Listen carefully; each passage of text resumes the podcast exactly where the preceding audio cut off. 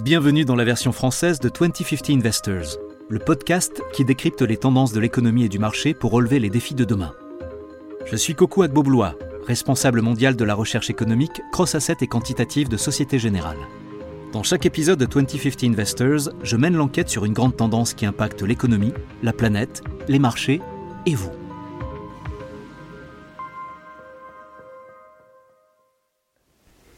Un jeudi soir à la fin du mois de janvier, après une longue journée de travail, j'étais assis tranquillement sur mon canapé. Je sirotais un thé à la menthe en regardant les infos sur la BBC. C'est là que j'ai entendu le Premier ministre britannique, Boris Johnson, annoncer au Parlement la fin des restrictions liées au Covid-19 au Royaume-Uni. À compter de maintenant, le travail à domicile n'est plus obligatoire. Le port du masque n'est plus obligatoire. Enfin, la vague Omicron n'était finie que depuis quelques semaines, en tout cas officiellement. Cette fois, c'était bon. La lumière au bout du tunnel n'était pas celle d'un autre train. Quelle aventure Je me souviens du premier confinement il y a deux ans, en mars 2020, annoncé le jour de mon anniversaire. Alors ça y est, c'est reparti On va enfin pouvoir revivre les années folles La croissance va revenir, tirée par une consommation débridée des ménages, avides de dépenser leur épargne accumulée pendant les restrictions? Tss, tout ça c'est saut 2021. En 2022, la tendance est plutôt au pessimisme. Ça me rappelle une image reçue par WhatsApp au début de l'année. On y voit un homme enthousiaste souhaiter la bonne année à sa femme qui lui répond Ouais, tu m'as déjà fait le coup l'année dernière. En fait, en 2022, on ne se souhaite plus bonne année, mais bon courage. Mais revenons à notre pessimisme. Les banques centrales du monde entier commencent à se rebiffer, et elles ont déjà annoncé leur intention de durcir leur politique monétaire plus vite que prévu. Les États-Unis devraient relever les taux d'intérêt quatre fois cette année à partir de mars, en mettant un terme à leur stratégie d'assouplissement quantitatif. Le Royaume-Uni l'a déjà fait en décembre, tout comme certains marchés émergents. La BCE, elle, devrait passer à l'action en octobre. Je peux vous dire qu'en ce moment, en salle des marchés, le stress est palpable. La hausse continue des rendements obligataires aux États-Unis a engendré une session d'actions avec un spread de crédit qui s'élargit également. Le Nasdaq a baissé de plus de 12% depuis le début de l'année. Le Bitcoin a chuté de 50% par rapport à son pic. Et il est clair que les tensions géopolitiques entre la Russie et l'Ukraine ont aggravé les choses. Cela dit, l'autre gros sujet, c'est l'inflation. Et je dois l'avouer, elle dure plus longtemps que prévu. Elle se propage vite et elle est partout. Dans les salaires, au supermarché, dans les factures de gaz et d'électricité, sur les avis de loyer, sur les devis de marchandises. Et comme un virus, l'inflation a aussi ses variants. Dans les dernières dizaines d'années, les banques centrales ont travaillé dur pour protéger les économies de ces formes les plus agressives. Les taux d'intérêt et les politiques monétaires sont un peu comme des vaccins, conçus pour combattre les maladies qui affectent les économies. Vous connaissez les cinq variants les plus connus. Le premier, c'est la déflation. La déflation est une inflation négative. Le Japon a été infecté par ce variant après l'effondrement de son marché des actions et de l'immobilier dans les années 1990. Résultat, une longue période de baisse des prix et de croissance en berne. Le Japon ne s'est d'ailleurs pas encore complètement remis de ces dix ans d'hibernation, qu'on appelle aussi la décennie perdue. Le deuxième variant, c'est la désinflation. La désinflation est une période de ralentissement de l'inflation. Elle est moins violente. Elle a été un vecteur clé de la mondialisation car elle permet d'allier coût de main-d'œuvre réduit et innovation technologique. Le troisième variant, c'est la stagflation. La stagflation désigne un contexte de faible croissance et de prix élevés. Le quatrième variant s'appelle la reflation.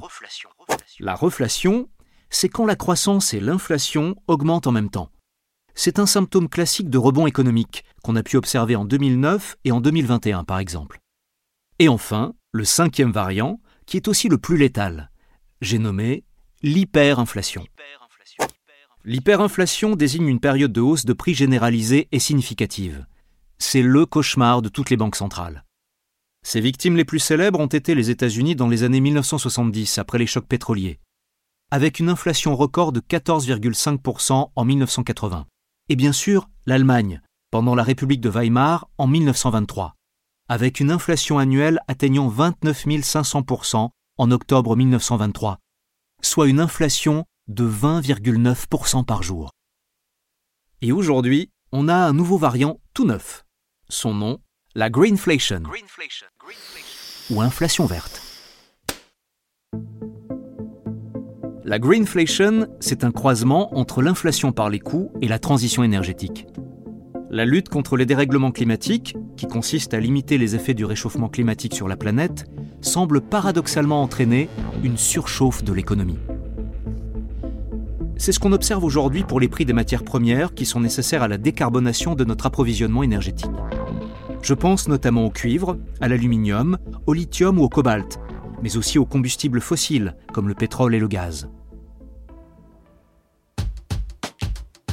Comme on dit, l'enfer est pavé de bonnes intentions. Tout ça me pousse à soulever deux questions très importantes. La lutte contre le changement climatique va-t-elle provoquer, à moyen terme, une inflation structurelle dans l'ensemble de l'économie? Si c'est le cas, est-ce que cette situation ne va pas entraîner un conflit entre les banques centrales, dont le mandat sera de lutter contre les effets de la greenflation, et les gouvernements, qui voudront dépenser toujours plus pour protéger les consommateurs? Démarrons notre enquête. Si vous êtes fidèle à notre podcast, vous vous souvenez sûrement de l'épisode La grenouille et le changement climatique. On y a parlé du rapport du GIEC, de la prime Greenium et des énergies renouvelables. Et on a aussi vu que pour construire des panneaux solaires, des parcs éoliens et des batteries, il fallait beaucoup, beaucoup de matières premières. Je vous rafraîchis la mémoire. Pour construire un seul parc éolien de 100 MW, il faut 30 000 tonnes de minerais de fer, 50 000 tonnes de béton et 900 tonnes de plastique non recyclable. Les batteries lithium-ion de 450 kg, qui équipent la plupart des véhicules électriques, nécessitent environ 11 kg de lithium, 14 kg de cobalt, 27 kg de nickel, 41 kg de cuivre, 50 kg de graphite et 181 kg d'acier, d'aluminium et d'autres composants en plastique.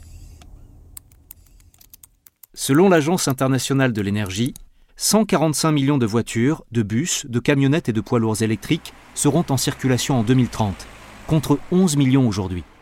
Et ce n'est pas fini. D'après le site greenreports.com, il y a aujourd'hui environ 1,2 milliard de véhicules à moteur à combustion sur la route. Conclusion, à l'avenir, il va falloir construire beaucoup, beaucoup de batteries. Ces minéraux et matières premières, comme le cuivre, l'aluminium, le lithium, le cobalt et le nickel, coûtent de plus en plus cher.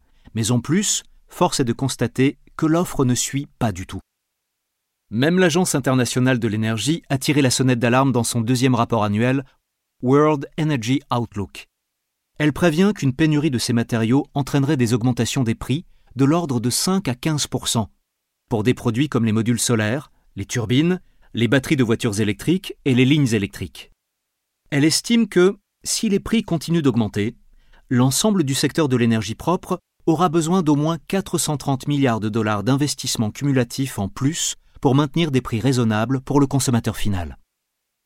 D'ailleurs, la société chinoise BYD Co Limited, un important fournisseur de batteries pour les fabricants de véhicules électriques, a déclaré récemment à ses clients qu'elle prévoyait d'augmenter les prix des batteries de 20% l'année prochaine. Mais attendez une seconde. C'est un peu contre-intuitif tout ça. On connaît toutes les sacro-saintes lois de l'offre et de la demande. Une hausse des prix tirée par une forte demande, ça ne devrait pas plutôt déclencher une réaction de l'offre? Qu'attendent les sociétés minières et énergétiques pour inonder le marché de leurs produits, ce qui ferait à terme baisser les prix? Après tout, on l'a vu dans l'épisode Durable versus rentable, les entreprises sont des organismes programmés pour maximiser les profits et veiller aux intérêts de leurs actionnaires. Je suis tombé sur un article intéressant sur le site de EE News, intitulé Greenflation, l'action climatique peut-elle entraîner une surchauffe de l'économie?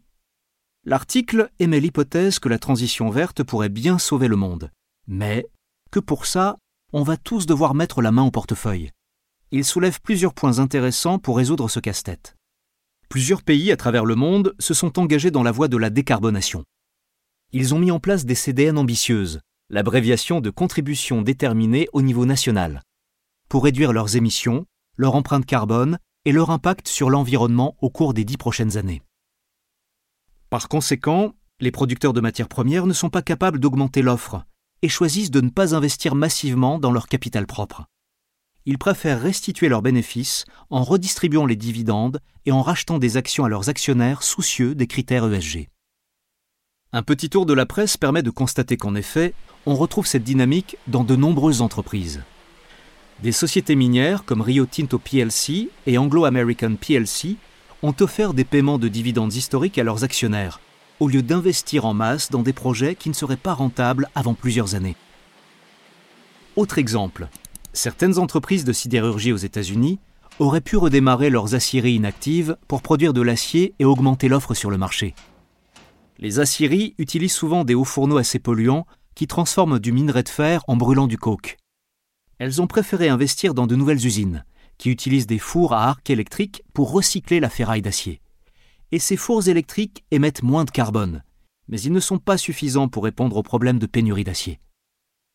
On est donc dans un schéma classique d'inflation par les coûts.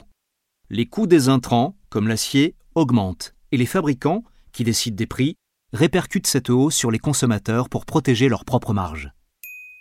Résultat, selon un rapport du Kelly Blue Book, le prix moyen des véhicules neufs a atteint un niveau record en octobre 2021, 46 000 dollars par véhicule. Un article du Financial Times apporte un nouvel éclairage sur le sujet. La greenflation menace l'action contre le changement climatique. Les combustibles fossiles sont nécessaires pour mener à bien la transition verte, mais ces approvisionnements vitaux sont bloqués par les critères ESG. Et les considérations ESG ne sont plus une priorité que pour les pays développés. Prenez l'Amérique latine par exemple. Le Chili et le Pérou fournissent près de 40% du cuivre mondial. Le problème, c'est que les projets miniers qui se réalisaient avant en 5 ans, par exemple, mettent aujourd'hui deux fois plus de temps, en raison des études d'impact environnemental et social requises par la loi. En 2021, le Chili a adopté deux normes environnementales supplémentaires et une nouvelle taxe est en passe d'être adoptée, qui pourrait porter un coup sévère à la rentabilité de ses plus grandes mines. Et c'est pareil pour l'aluminium. Pour rappel, l'aluminium est un matériau important pour les panneaux solaires on s'attend à une forte croissance de la demande pour ce produit dans les années à venir. Mais la mauvaise nouvelle, c'est que l'aluminium est l'un des métaux les plus sales à produire. C'est pour ça que la Chine, par exemple, qui produit près de 60% de l'aluminium mondial, a plafonné récemment les nouvelles fusions, à cause de leur empreinte carbone désastreuse. Pour résumer, la transition verte, qui est bien sûr nécessaire, est très gourmande en énergie et en métaux. Et dans le même temps, les réglementations ESG, qui vise à protéger l'environnement et à améliorer les questions sociales et de gouvernance, resserre l'offre, d'où la greenflation. À court et à moyen terme, la plupart des experts prévoient une diminution de l'inflation au second semestre à cause des effets de base. Mais il est vrai que les données récentes pointent vers une flambée des prix historique. Un article sur le site de la CNBC souligne que l'inflation au Royaume-Uni a atteint son plus haut niveau en 10 ans en novembre 2021 L'indice des prix à la consommation a augmenté de 5,1% en glissement annuel, contre 4,2% en octobre. Ces chiffres dépassent allègrement l'objectif de 2% fixé par la Banque centrale. La Banque centrale s'attend à ce que l'inflation se maintienne autour de 5% pendant une grande partie de l'hiver, pour atteindre un pic à environ 6% en avril 2022. Aux États-Unis, selon un article de Bloomberg intitulé L'inflation américaine atteint 7%, son plus haut niveau en 39 ans, la Fed pourrait revoir les taux à la hausse. Les prix à la consommation aux États-Unis ont grimpé en flèche l'an dernier, enregistrant leur plus forte hausse en près de 40 ans. Certaines de ces augmentations sont dues à des goulots d'étranglement dans la chaîne d'approvisionnement, qui commencent à s'atténuer. Mais le fait est que la hausse des prix de l'énergie a un impact sur tout, et qu'elle semble bien partie pour durer.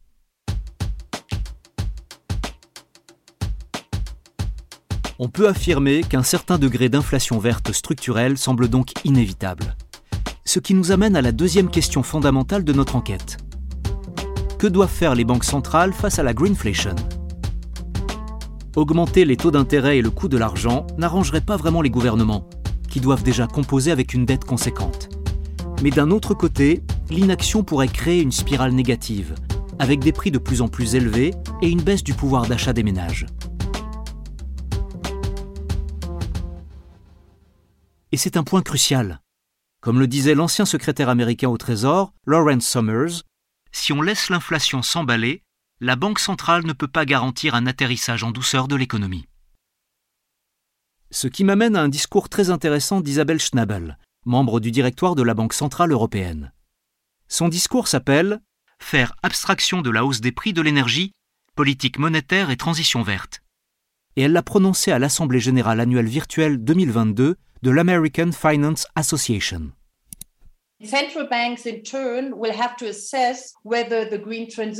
Elle explique que les banques centrales vont devoir évaluer si la transition verte présente des risques pour la stabilité des prix et la mesure dans laquelle l'excès d'inflation imputable à l'énergie est tolérable et compatible avec leur mandat de stabilité des prix.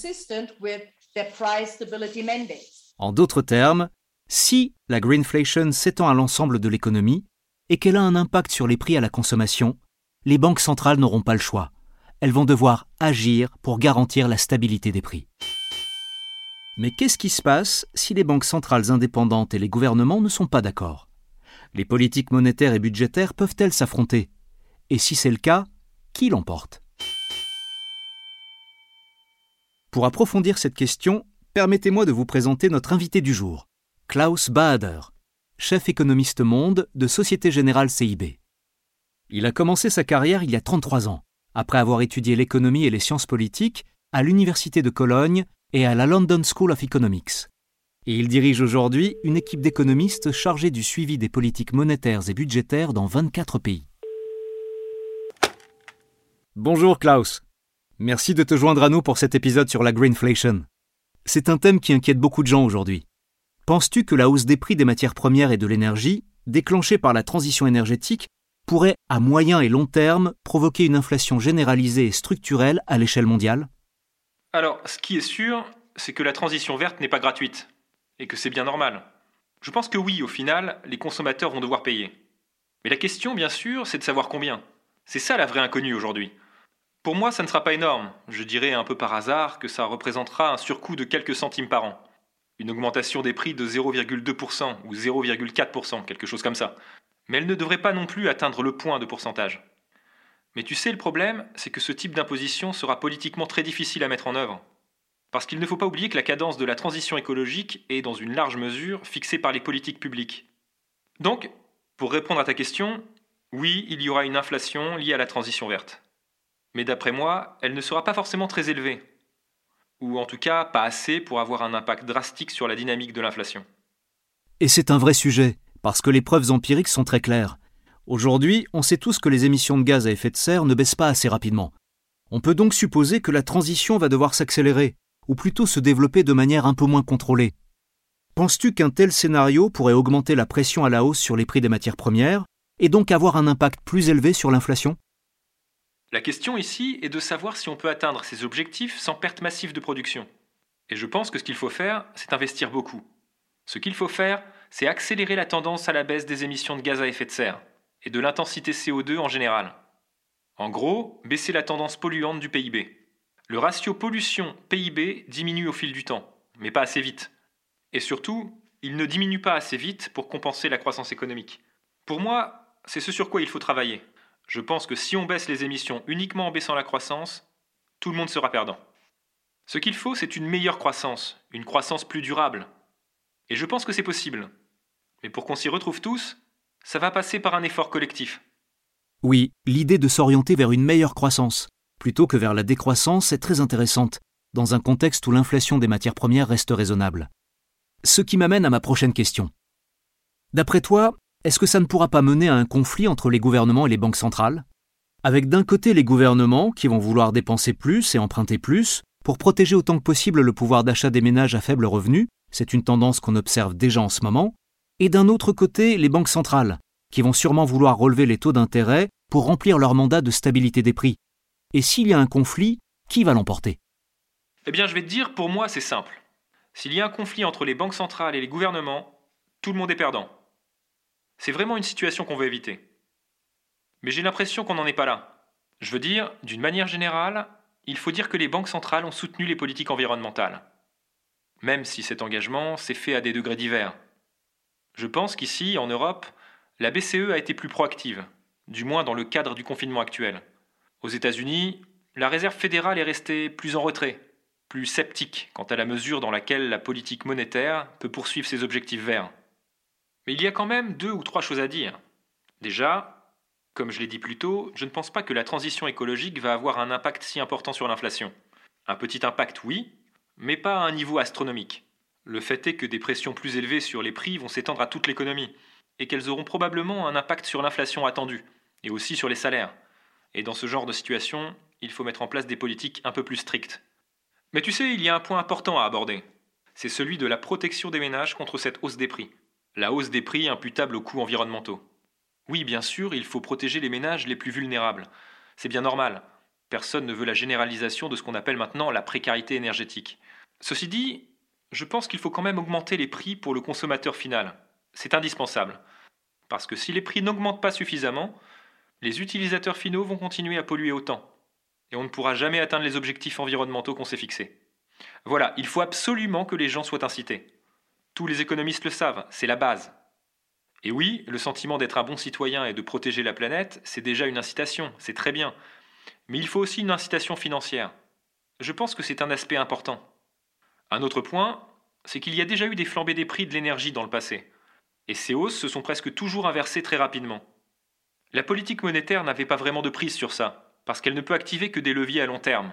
Donc aujourd'hui, si on pense que cette tendance à la hausse des prix de l'énergie ne va pas être un phénomène volatile, de court terme, mais qu'elle va s'inscrire dans la durée, alors il va falloir agir. On ne pourra pas l'ignorer. Et il semble bien qu'en effet, cette tendance haussière sera durable, si ce n'est permanente. Et c'est d'ailleurs tout l'enjeu de la greenflation. Le fait que cette augmentation des prix de l'énergie et des matières premières va sûrement s'inscrire dans la durée, parce que la demande d'actifs verts et d'énergie plus durable va augmenter de manière assez exponentielle. À ton avis, que peuvent faire les gouvernements si les taux d'intérêt sont plus élevés, alors qu'ils auront justement besoin d'emprunter davantage pour financer cette transition et pour soutenir l'économie? Ça, c'est vraiment une question fondamentale. Je veux dire, oui, mon conseil, c'est d'anticiper l'émission de dette. Et très rapidement. Mais de toute façon, c'est assez logique, parce qu'on parle d'investissement à très long terme. Il faut battre le fer tant qu'il est chaud, tu vois. Et bon, les taux d'intérêt ne pourront pas rester aussi bas éternellement. Alors oui, il faut agir rapidement. Je vais te dire, à terme, les banques centrales devraient cesser d'avoir un rôle aussi important qu'aujourd'hui. Donc voilà, oui, il va falloir augmenter les taxes. Parce que le secteur public ne pourra pas financer la totalité, ni même la majorité des investissements qui seront nécessaires pour atteindre nos objectifs verts.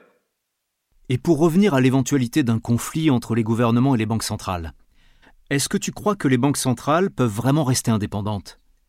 Je pense par exemple aux années 70, quand Richard Nixon et Arthur Burns, qui dirigeaient la Fed à l'époque, n'ont pas vraiment respecté l'indépendance de la Réserve fédérale, et que ça a clairement créé une spirale inflationniste. Est-ce que tu penses qu'une telle situation est à craindre aujourd'hui? Oui, tout à fait. Mais tu sais, je ne pense pas qu'il faille appréhender l'indépendance de manière trop rigide. En fait, ça va te sembler un peu extrême, mais je pense que dans une certaine mesure, les banques centrales ne sont déjà plus vraiment indépendantes. C'est vrai depuis qu'elles ont décidé de se lancer sur le marché des obligations d'État et d'y devenir un acteur important. Donc mon avis, c'est qu'il y a aujourd'hui une certaine interdépendance entre la politique budgétaire et la politique monétaire. Ceci dit, la crédibilité est un facteur très très important pour mener une politique monétaire efficace. C'est pour ça que je ne crois pas à l'existence d'un conflit fondamental entre les banques centrales et les gouvernements. Parce que voilà, si l'indépendance de la Banque centrale est compromise, au point de décrédibiliser sa politique monétaire, au final, les taux d'intérêt à long terme vont augmenter, et potentiellement de beaucoup. Et ça, ce n'est pas dans l'intérêt des gouvernements.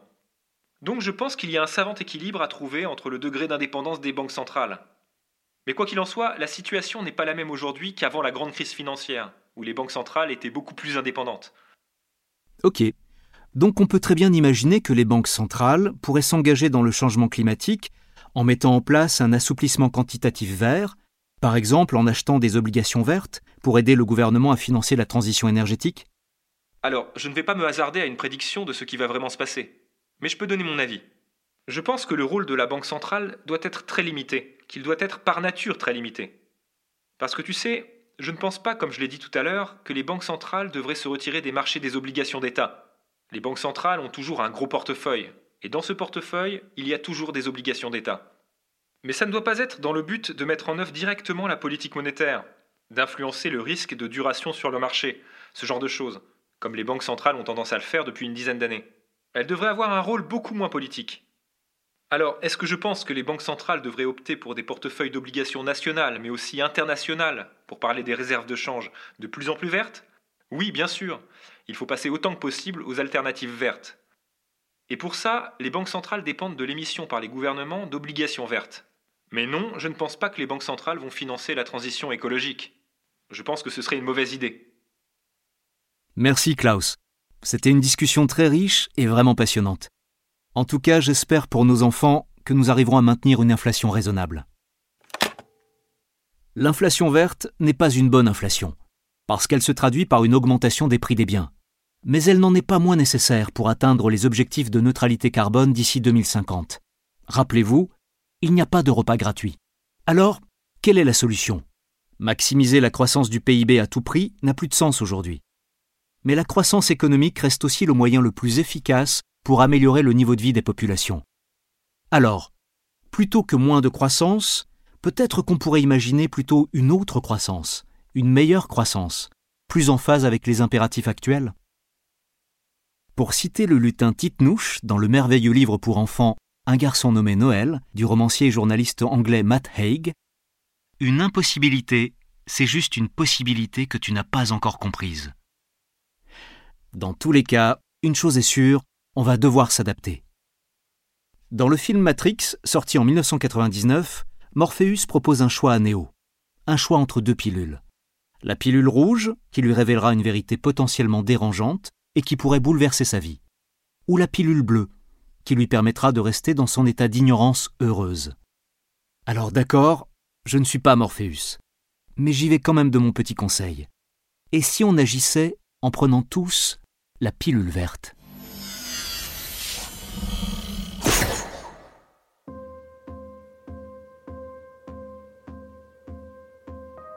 Merci d'avoir suivi cet épisode de 2050 Investors et merci à Klaus Bader d'avoir partagé son point de vue expert sur l'inflation verte. J'espère que cet épisode vous a donné quelques clés pour appréhender au mieux la transition énergétique. 2050 Investors est disponible sur toutes les plateformes de podcast et de streaming. Si cet épisode vous a plu, mettez-nous plein d'étoiles sur Apple Podcast, laissez des commentaires où vous voulez, abonnez-vous et surtout, parlez-en autour de vous. Rendez-vous au prochain épisode. Version originale de ce podcast est en anglais. Cet épisode a été enregistré par des comédiens. Ce podcast traite des marchés financiers mais ne recommande aucune décision d'investissement particulière. Si vous n'êtes pas sûr du bien fondé d'une décision d'investissement, veuillez consulter un professionnel.